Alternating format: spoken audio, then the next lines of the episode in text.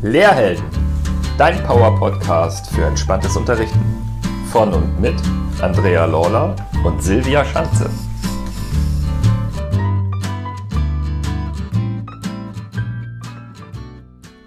Hallo und herzlich willkommen zu einer neuen Folge 5 Fragen an hier auf dem Lehrhelden Podcast. Silvia und ich, wir haben heute einen ganz spannenden Menschen zu Gast, freuen uns schon sehr auf das Gespräch. Spannung, Spannung, Spannung. Bevor wir sagen, wer da ist, warum der da ist und so weiter und so fort, äh, möchte ich noch die Gelegenheit nutzen und nochmal darauf aufmerksam machen, dass wir uns total freuen über dein, über euer Feedback. Wenn ihr Anregungen habt, sagt, Mensch, es gibt tolle Themen, die wir hier auf dem Lehrherden-Podcast mal besprechen sollen, Menschen, die wir sichtbar und hörbar machen sollen, dann lass uns das wissen. Info at lehrhelden.com oder komm in unsere geschlossene Facebook-Gruppe und hinterlege auch dort deine Anregungen. Wir freuen uns da immer riesig drauf. Ja, nach diesem kleinen Einstieg und ähm, die kleine Mitgestaltungsidee unsererseits kommen wir jetzt mal zum Gespräch und dazu gebe ich mal ab an Silvia. Hallo, liebe Zuhörer, liebe Zuhörerinnen. Wir heißen heute ganz recht herzlich willkommen Björn Adam von Bewirken. Hallo Silvia, hallo Andrea. Freut mich heute hier zu sein. Schön, dass du Zeit gefunden hast. Lieber Björn, sag uns doch mal, wo wirkst du denn mit Bewirken? Ja, ich vermute mal, ihr habt mich ja nicht ganz ohne Grund eingeladen. Ähm, äh, ich äh, stehe heute vielleicht stellvertretend einfach für, für letztendlich ja eigentlich das, was wir alle im Bildungssystem machen wollen, wollen gemeinsam Schule verändern. Und das ist letztendlich auch die Mission von Bewirken. Ähm, wir sind eine gemeinnützige Organisation und ich bin einer der Gründer und auch Geschäftsführer von Bewirken und freue mich heute Gast, zu Gast zu sein und ein bisschen mit euch über das Thema Veränderung in Schule zu plaudern, über das äh, Thema vom Lehrenden zum Lernbegleiter vielleicht, was uns ja sehr stark umtreibt und ich finde es richtig toll und freue mich, dass ihr uns eingeladen habt oder mich heute hier. Björn, sag uns doch mal, wie ist es denn eigentlich dazu gekommen, dass mhm. du Bewirken gegründet hast? Warum liegt der Schule so sehr am Herzen? Du bist doch selbst keine Lehrkraft oder irgendwie im Umfeld Schule tätig. Äh, ja, das ist korrekt. Also gerade kann man das natürlich nicht mehr ganz so sagen, dass ich nicht mehr im Umfeld Schule tätig bin. Äh, es, es, nimmt schon immer sehr viel Raum ein. Ich bin ja auch einfach Geschäftsführer eines mittlerweile 15-köpfigen Teams ähm, aber das stimmt, ich komme nicht aus dem Kontext Schule, ich habe selber nicht Lehramt studiert, ich bin auch kein Pädagoge oder Sozialpädagoge äh, oder so, was man vielleicht sonst so studiert hat, um im, in diesem Kontext unterwegs zu sein, sondern ich bin wie viele bei uns im Team ähm, Quereinsteiger. Ähm, wir haben zwar auch ein paar Lehrkräfte im Team, ich sage mal Lehrkräfte auf Abwägen, aber ich bin jemand, ich komme eigentlich aus dem rechtlichen Bereich, ich habe Wirtschaftsrecht studiert und ähm, ich habe auch immer so eigentlich so zwei Kontexte, in denen ich wirke. Also ich habe zwei Fulltime-Jobs, so äh, beide leidenschaftlich. Ähm, und zwar, ich bin eben auch Organisationsentwickler und Transformationsbegleiter und begleite eben auch ganz, ganz viele große und mittelständische Unternehmen. Ich habe gerade auf einer Veranstaltung war ich eingeladen und habe äh, schon Entwicklungsberaterinnen in einem Bundesland begleitet und habe erzählt von äh, einem ähm, von einem Orchester, das ich in einer großen deutschen Stadt begleite wo es ganz spannend ist, weil auch so ein Orchester sehr demokratisch partizipativ abläuft und man sehr viel Analogien zur Schule ziehen kann. Und das ist so ein bisschen mein Antreiber, eigentlich die zwei Kontexte, also einfach Gesellschaft, äh, Unternehmen, Organisationen, auch außerhalb von Schule und Schule als Lernort zusammenzubringen und voneinander lernen zu lassen.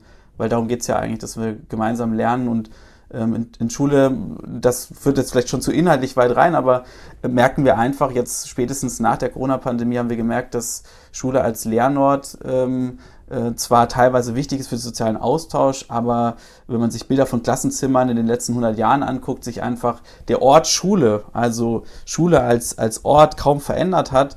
Und deswegen sage ich auch immer gerne, Schule ist zwar ein Lernort, aber Schule an sich ist kein lernender Ort, also keine lernende Organisation. Und da versuchen wir auch äh, von Bewirken, ähm, Schulen zu begleiten, auf diesem Weg das zu werden. Ne? Ähm, also äh, Fehler zu machen, Sachen auszuprobieren, Zukunft zu entwickeln und zu denken. Und vielleicht, das ist ganz wichtig zu wissen, so ähm, ich persönlich, und so bin ich, bin ja heute hier persönlich auch eingeladen worden, aber ich spreche mal gern für uns, ich verstehe mich immer als Begleiter, also und so verstehen wir uns von Bewirken auch für Schule. Wir sind so der, der Obi-Wan, der Gandalf, ähm, für Schule. Also das heißt, wir sind so die, die uns nicht aufdrängen, die aber da sind, wenn man uns braucht, ähm, die jeden begleiten auf seinem eigenen Weg, weil es gibt nicht die eine Form von Schule oder die, die eine Form von Lernen, die jetzt die richtige ist oder die einzige, die wir anstreben sollten, sondern es gibt so viele Wege, äh, wie wir lernen können. Ähm, und ich glaube, jede Schule als Lernort kann da seinen eigenen Weg gehen. Und auf diesem Weg wollen wir eben unterstützen und begleiten. Und ich persönlich, ich bringe immer sehr gern einfach dieses äh, diesen Blick von außen und meine Erfahrung aus anderen Transformationsprozessen mit, damit dieser Weg auch wirklich erfolgreich funktionieren kann. Ja, auch von mir. Schön, dass du da bist, Björn. Herzlich willkommen. Klasse, dass du dir heute die Zeit nimmst und in Klammern, das wissen unsere Zuhörerinnen und Zuhörer ja gar nicht sogar zum zweiten Mal. Denn, liebe Zuhörerinnen, liebe Zuhörer, beim ersten Mal ist uns ein Fauxpas passiert. Wir haben nicht aufgezeichnet und wir haben Fehlertoleranz und so weiter versucht zu leben. Und Björn ist echt großartig und hat gesagt, komm, macht überhaupt nichts. Wir machen es nochmal.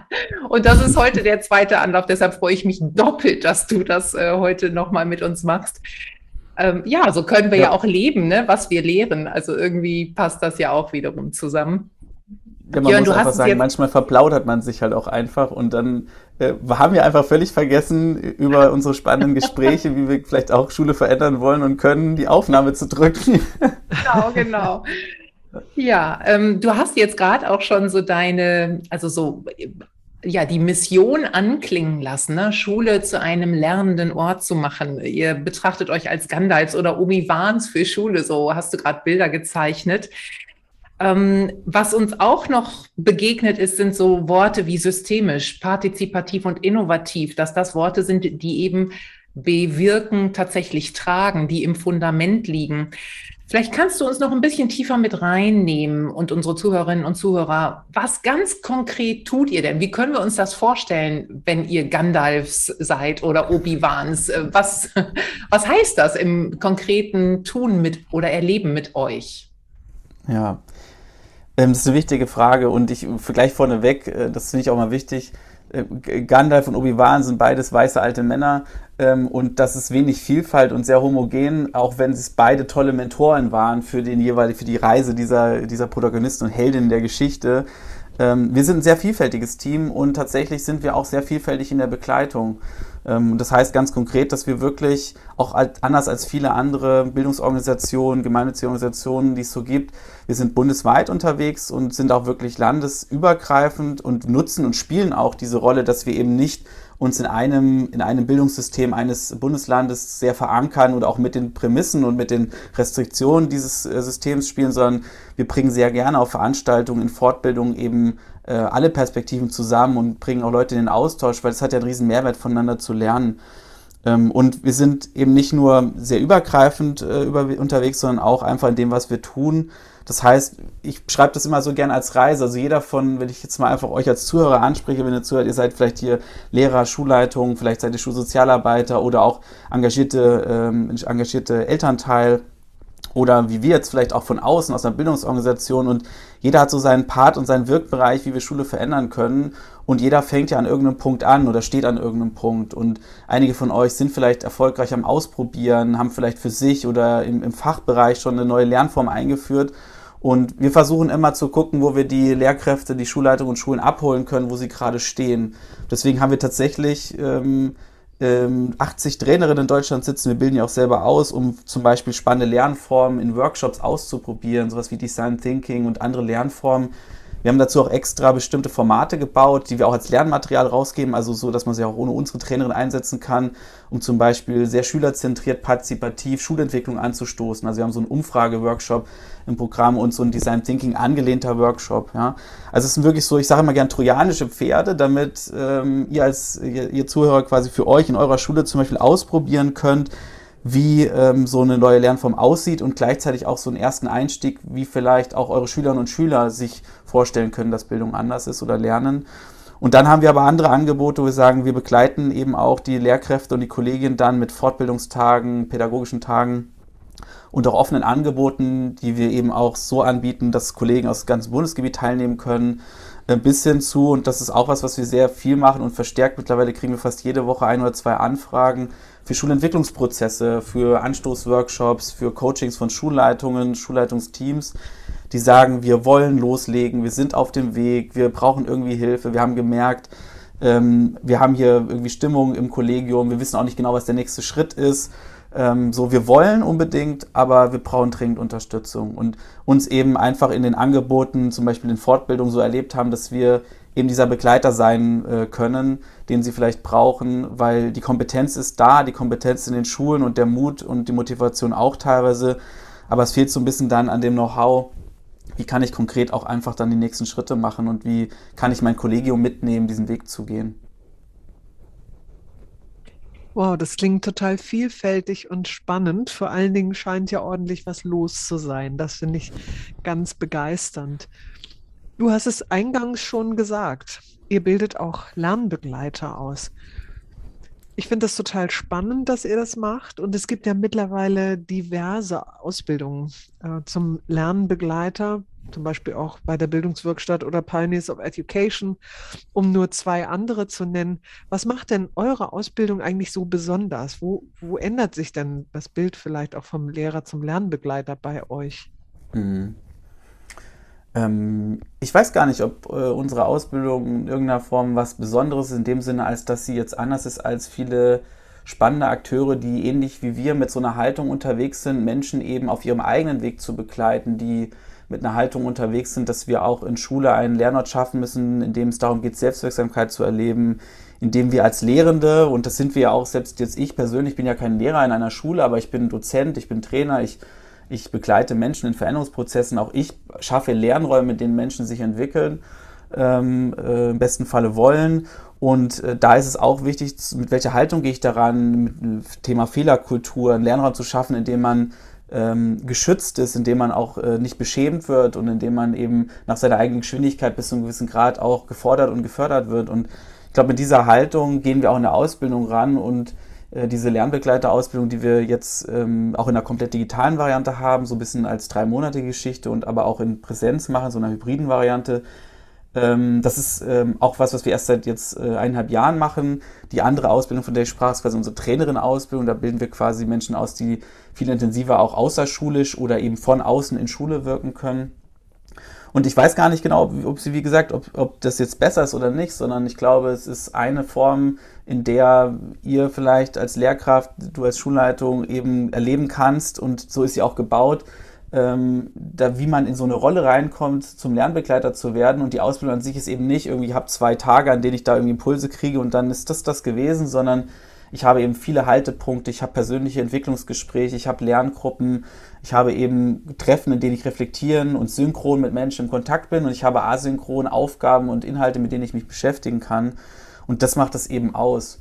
Und ich teile das total, das ist äh, voll das Thema, gerade das hochkommt, ich habe auf vielen Veranstaltungen, ich war auch auf einem Barcamp vor, ich glaube mittlerweile auch ein Dreivierteljahr her von, äh, von ähm, Schule im Aufbruch, wo der in dem Barcamp der Breakout-Raum oder dieser Zoom-Raum, den wir hatten mit äh, der Cap von 100 Teilnehmern an der Grenze war äh, bei diesem Thema bei mir. Also waren 100 Leute bei mir in diesem in diesem Thema drin, einfach weil es scheinbar alle so interessiert und auch für die das treibende Thema ist, in eine neue Rolle zu kommen. Und wenn man dann aber sich anguckt, was so im was eben so angeboten wird an Fortbildungen, dann wird man selbst im freien Markt, also nicht nur in den Fortbildungssystemen der Bundesländer, nicht viel finden. Also wenn ihr ähm, Lernbegleiter-Ausbildung eingebt, dann werdet ihr wahrscheinlich unsere Ausbildung als einer der ersten drei Links finden bei Google. Ähm, und das ist ein Signal dafür, dass hier einfach das Angebot weit unter dem ist, was eigentlich die Nachfrage mhm. betrifft und wie wichtig das Thema auch ist. Also ich kann nur Mut machen, auch denjenigen, die zuhören und sagen, so, ich biete ja selber auch spannende Fortbildung an, sich damit zu beschäftigen und zu gucken, ob ihr für euch auch eure Schulen, eure Lehrkräfte, die ihr begleitet, auch in diesem Thema unterstützen könnt. Ich glaube, der Bedarf ist riesig. Ja, Unterstützung ne? Ähm, und im Wandel begleiten, im, im, in der Haltung, auch in der sich wandelnden Haltung, vielleicht diesem, dem, dem, was es braucht, jetzt, heute ähm, gegenüber. Da sprichst du etwas Wichtiges an. Also da, da so viele wie möglich zu erreichen, so viele wie möglich miteinander zusammenzubringen, ähm, ist bestimmt eine ganz, ganz wertvolle Kraft. Und da können viele eine Menge bewirken, um es nochmal ähm, so zusammenzufassen. Was ich noch ähm, vielleicht ganz interessant finde, ähm, ja. wenn wir gerade über das Thema Lernbegleitung sprechen, das klingt so lapidar manchmal, für andere auch wieder völlig weit weg. Ne, so. Also die einen sagen vielleicht, ach, das mache ich doch schon längst, äh, das bin ich doch. Und die anderen sagen, das ist so weit weg der Weg, da komme ich gar nie hin. Gibt es beides. Und letztendlich ist aber eine Sache, die ganz wichtig ist, also für jeden, der sich damit auf, auf den Weg macht oder beschäftigen möchte, ähm, was wir einfach erleben, ist, dass wie Fortbildung funktionieren, wie wir selber, also unsere eigene Lernbiografie, ne, wir äh, als erwachsene Dozenten, als äh, Lehrende, als Lehrkräfte, wir sind ja auch in den meisten Fällen nicht so sozialisiert worden in Lernumfelden, dass wir eben ähm, in einem geschützten Kontext, äh, dass wir äh, sehr hybrid, asynchron auch in, in, in, in geschützten Peergruppen lernen können, sondern wir sind sehr gewohnt, auch Wissen vermittelt zu bekommen. Und Deswegen ist es tatsächlich auch so, ich bin da ganz ehrlich, dass eben diese Lernbegleiterausbildung teilweise ähm, auch immer wieder auf Irritationen stoßen bei den Teilnehmenden, dass sie einfach nicht gewohnt sind, so zu lernen in diesen Austauschsequenzen, in dem Asynchron. Ich muss auch was dazwischen tun, damit ich mich weiterentwickeln kann. Und deswegen ist es auch, das habe ich auch heute wieder mit, äh, mit zwei Kompetenzzentren besprochen, die werden, diese Ausbildung werden einfach von Lehrkräften auch nicht so gut angenommen, weil viele einfach noch nicht an dem Punkt sind, äh, zu sagen, ich kann mich jetzt darauf einlassen. Also ich glaube, es ist auch noch ein Weg zu gehen, dass wir äh, Schulen und Lehrkräfte mitnehmen, dass sie an dem Punkt sind, ich kann und will mich jetzt auf so einen, so einen Lernprozess für mich selber auch wieder einlassen. Ja, jetzt machst du sehr, sehr viel. Du hast vorhin eine Vielzahl von Rollen, aber auch Unternehmungen und, und Projekten schon so aufgemacht. Ähm, da kommt noch was dazu. Du bist auch noch Autor und hast mit Bewirken auch ein Methodenbuch für den digitalen Unterricht herausgegeben. Und ähm, wie wir ja schon mal besprochen haben, weißt du, ne, wir mögen gerne Praxistipps an unsere Zuhörerinnen und Zuhörer vergeben. Und da ist es immer super, so verschiedene Experten zu Gast zu haben. Hast du vielleicht, ja, Top 1 zwei oder vielleicht auch drei sogar für diese, die du daraus mitgeben kannst, wo du sagst, so, ähm, ja, so kann digitaler Unterricht ähm, leichter werden, gelingen, ähm, wissend darum, dass das Buch natürlich noch ganz, ganz viele Ergänzungen und tolle Inspirationen enthält. Ähm, du sprichst das äh, Methodenbuch für den digitalen Unterricht an, das äh, tatsächlich auch noch recht frisch ist, also jetzt äh, April diesen Jahres rausgekommen und ist ein Gemeinschaftswerk von vielen tollen Menschen aus unserem Team, aber auch aus unserem Netzwerk und ist eigentlich entstanden aus dem Gefühl heraus, dass wir nach, ja, da waren es fast ja auch schon mehr als ein Jahr Pandemiezeit, äh, digitaler Unterricht, Fernunterricht, hybrider Unterricht einfach gemerkt haben, dass wir natürlich neben guten Fortbildungen und anderen Sachen irgendwie auch ein bisschen das Wissen, was wir einfach angesammelt haben und die Erfahrungen auch von vielen Kollegen aus dem ganzen Bundesgebiet, die Sachen sind nicht alle auf unseren Mist gewachsen, sondern haben wir auch einfach gehört, erlebt, selber gelernt über den Zeitraum ähm, dass wir die irgendwo mal niederschreiben ähm, sollten und dass wir das eben auch nutzen und nicht einfach nur ein, ein, so eine Methodensammlung, irgendwie so ein, so ein schlechtes Word-Dokument, wo man die 50 Methoden irgendwie ähm, hinpackt und dann sagt, hier, äh, hier kannst du ja reingucken, wenn es dich interessiert, sondern dass wir gesagt haben, auch das Buch muss dementsprechend, wie wir als Organisation, wie wir uns verstehen, eben als Begleiter, als jemand, der inspiriert und Impulse liefert. Und deswegen haben wir das in so ein Methodenbuch gepackt, das sich wirklich als Lehrkraft, als Schulleitung auch mitnimmt auf so einen Weg, auch unterstützt, hilft, auch viel eine didaktische und reflektive Elemente hat, ähm, um eben so dieses Ausprobieren im digitalen Unterricht auch wirklich zu ermöglichen und Mut dafür zu machen. Und wenn du mich nach Methoden ansprichst, also ich bin so ein Jongleur, wenn ich persönlich arbeite, dann gibt es immer ganz, ganz viele Sachen, die ich einfach auch ausprobiere. Also ich mache selten die gleichen Sachen mehr als drei, vier Mal.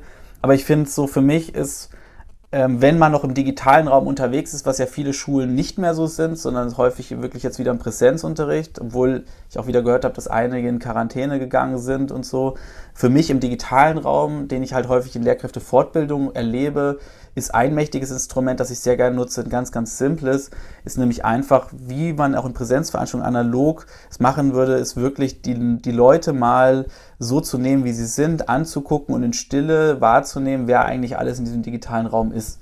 Ich sage dann immer, ähm, guckt doch einfach mal, wer ist denn eigentlich heute hier? Guckt mal jede Kachel fünf Sekunden lang an. Wie geht es der Person? Ähm, mit welchem Gefühl ist die vielleicht heute hier? Wann habe ich die das letzte Mal gesehen? Hm. wann werde ich sie das nächste Mal vielleicht in Präsenz sehen? Und diese Sequenz, die haben auch viele Lehrkräfte damals noch im Fernunterricht auch eingesetzt und haben uns Feedbacks gegeben, dass es halt so ein Moment ist, wo man nicht so technisch oder organisatorisch oder so schnell, schnell einfach Dinge abhackt, sondern dass man da gespürt hat, okay, wir sind doch alle da. So auch wenn wir uns nur digital erleben können oder spüren können, man erlebt doch, wir sind doch eine Gruppe hier. Und es gibt noch so eine zweite Methode, die ich auf jeden Fall hier mal einmal kurz nennen wollte, weil sie für mich eben auch für die Veränderung von Lernen steht. Ähm, wir haben vermieden, in diesem Buch äh, Riesenfässer aufzumachen und ganz große Lernmodelle äh, damit reinzupacken. Das ist vielleicht ein Thema von einem zweiten Buch, ähm, das wir mal vielleicht dann nächstes Jahr rausbringen werden. Aber wir haben eine Methode reingepackt, die nennt sich Kanban oder wir haben sie auch als Lernboard ähm, dort bezeichnet. Und das ist eine ganz spannende Methode, die ihr in jeder Form von Unterricht einsetzen könnt, also auch im digitalen Präsenzunterricht, die nämlich sowohl auf analogen Boards als auch in digitalen Tools euch ermöglicht, Lernen selbst organisierter zu gestalten. Also Kanban äh, kommt eigentlich aus dem Wirtschafts-, aus dem Produktionskontext und ist eigentlich ein Tool, was euch ermöglicht, dass ihr transparenter mit Schülern und Schülern arbeiten könnt, was wollen wir eigentlich äh, demnächst lernen, was sind so unsere Themen, was wird das nächste Thema sein, gegebenenfalls sogar so einzusetzen, dass die Schülerinnen und Schüler selbst sich auswählen können, welche Aufgaben oder welche Unterthemen sie bearbeiten, das vielleicht in kleinen selbstgesteuerten Gruppen auch tun, ähm, dann auf diesem Lernboard markieren, wann sie Hilfe und Unterstützung brauchen. Ähm, also ein Instrument, was ähm, sehr, sehr spannend ist und erstmal simpel einzuführen ist, auch mit digitalen Instrumenten ähm, aber das sehr mächtig auch den ganzen, das ganze Lernen verändern kann, weil es in Konsequenz auch heißen kann, wenn ich es wirklich so einsetzen möchte als Lehrkraft, dass ich eben vielleicht wirklich nur noch der Lernbegleiter bin und meine Schülerinnen und Schüler unterstütze, aber sie quasi selbst sich entscheiden, was, wie und wann gelernt wird und wann sie das Gefühl haben, sie sind auch an einem Punkt, wo sie befeedbackt werden können oder auch wirklich über Ergebnisse sprechen wollen. Ja, Wahnsinn. Das ist ja hochspannend und vielen Dank schon mal für die beiden Tipps, die du da gegeben hast. Ich hoffe, dass wir von dem einen oder anderen Zuhörer, Zuhörerin hören, wie das umgesetzt wird. Last but not least sind wir ja schon bei der fünften Frage angekommen, die berühmt-berüchtigte sozusagen bei uns. Wie darf die Schule der Zukunft für dich ganz persönlich aussehen? Was, was macht sie aus? Hast du da eine Vision? Mhm. Die Frage stelle ich auch den Lehrkräften und Schulleitungen immer als allererstes, äh, wenn ich mit ihnen ins Gespräch gehe. Ähm, und als zweites kommt dann die Frage, naja, und hat eigentlich deine Schule so ein Ziel, so eine Vision, so ein Zielbild? Deswegen finde ich es eine ganz wichtige Frage. Ähm, ich persönlich tatsächlich, und das treibt mich, glaube ich, auch als Begleiter, ich habe Bilder, wie Schule eigentlich sein könnte. Ähm, ich sage gar nicht müsste oder soll, sondern könnte, weil ich glaube, es ist einfach auch eine Chance. Ich meine, wir erleben ja jetzt am Ende, äh, selbst mit der Corona-Pandemie, wo man teilweise sagen muss, äh, es war schwierig, überhaupt einen Schulbetrieb aufrechtzuerhalten. Am Ende war es noch irgendwie gut gegangen. Ähm, es sind aber halt viele Schüler auf der Strecke geblieben und es, selbst wenn nach der Pandemiezeit man vielleicht nicht mehr so merkt, dass viele auf der Strecke bleiben, man weiß das einfach auch aus Studien und äh, man, man weiß, dass viele, es hinter dem Potenzial zurückbleibt, was, was wir eigentlich hätten, wenn wir sagen, wir wollen wirklich möglichst viele Jugendliche in ein selbstwirksames ähm, äh, gutes Leben auch entlassen nach so einer Schulzeit. Und dann sage ich, dann muss Schule einfach äh, mehr Raum sein, in dem ich für mich selber auch selbstbestimmter, aber auch eigenverantwortlicher, also selbstbestimmt, selbstorganisiert heißt ja auch eigenverantwortlich, eben einen Lernraum mir mitbauen kann und in dem ich quasi auch mitentscheiden kann, wie und wann und was ich lerne. Und natürlich brauchen wir Lernziele und gute Begleitung. Aber es braucht einfach viel mehr Eigenverantwortlichkeit. Und äh, ich glaube, dann haben wir auch viele gesellschaftliche Herausforderungen und Themen, die wir gerade so haben, werden wir auf eine andere Art und Weise lösen können. Weil nämlich Menschen in der Lage sind, das äh, auch wirklich zu tun, weil sie so sozialisiert worden sind in Schule, auch komplexe Probleme anzugehen, Lösungen zu finden. Und das ist so ein bisschen mein Bild. Und ich glaube, vielleicht das so noch so als äh, als letzten Satz auch so zum Thema Visionsbild. Wir haben jetzt aktuell vor, äh, ich glaube, einem Monat rausgekommen, unsere äh, die bewirkten Jugenderhebung 2021 rausgebracht, äh, wo wir mit auch äh, Landeszentralen für politische Bildung gearbeitet haben. Ähm, wir haben 5000 äh, Jugendliche quasi als Rückläufer und das Ergebnis war sehr, sehr klar, dass sich junge Menschen auf jeden Fall von Schule in Zukunft wünschen, dass sie den Lernort selbstbestimmter entscheiden können und dass sie auch sich wünschen, dass das Lernen digitaler passiert. Das, weil sie wissen, dass das Wissen liegt auf der Straße. was mir die Lehrkraft erzählt, habe ich in zwei Sekunden schneller gegoogelt. Und ähm, wir müssen uns da verabschieden von der Realität, dass die Lehrkraft, also wir als, als Dozenten, als Lehrkräfte, äh, die WissensgeberInnen sind, sondern wir müssen eher dahin kommen, dass wir helfen zu kuratieren, dass wir mediendidaktisch unterstützen, mhm. zu wissen, äh, was sind gute Quellen und was sind vielleicht nicht so glaubwürdige Quellen. Und auch das deckt sich in der Erhebung, die wir gemacht haben, haben wir auch äh, Fragen gestellt in diese Richtung. Und tatsächlich schätzen sich mehr als ein Drittel der Jugendlichen nicht in der Lage ein, wirklich unterscheiden zu können, ob das jetzt wirklich eine wahre oder vielleicht auch eine eher zweifelhafte Aussage ist. Ähm, oh. Und über 50 Prozent sagen, sie sind sich auf jeden Fall öfter mal oder gelegentlich nicht sicher. Also das heißt, wir haben auch ein Riesenthema, eben, dass wir junge Menschen ausbilden müssen. Zwar, das Wissen liegt auf der Straße, aber auch zu wissen, wo finde ich denn akkurates, wie kann ich prüfen, wie kann ich mich da, wie kann ich das, wie kann ich wirklich gut lernen und rausfinden, welche Informationen mir helfen und welche vielleicht auch nicht. Ähm, weil so spielt Digitalität natürlich auch eine, in eine Gefahr rein, dass wir diese Blasenbildung haben, dass wir populistische, ähm, äh, äh eine populistische äh, Aussagen und Wissensvermittlung kommen. Das ist ja das, wo viele auch immer so mit Schreckensgespensten vorwarnen und ich finde das nicht so äh, dramatisch. Ich glaube, das ist, äh, die, diese Gefahr ist einfach äh, da, man muss sie auch benennen. Aber genau das kann Schule ja leisten. Ne? Und ja. das tut sie aber derzeit viel zu wenig. Also wir haben auch die Jugendlichen gefragt, wie sie denn die, äh, die Mediendidaktik, die Medienpädagogik einschätzen und was für einen Bedarf sie da sehen. Und der ist riesig. Also mhm. Jugendliche wünschen sich förmlich, äh, da mehr mitgenommen zu werden. Das ist so vielleicht mein Bild. Also einfach ein Lernort, in dem ich eigenverantwortlich ähm, lernen kann.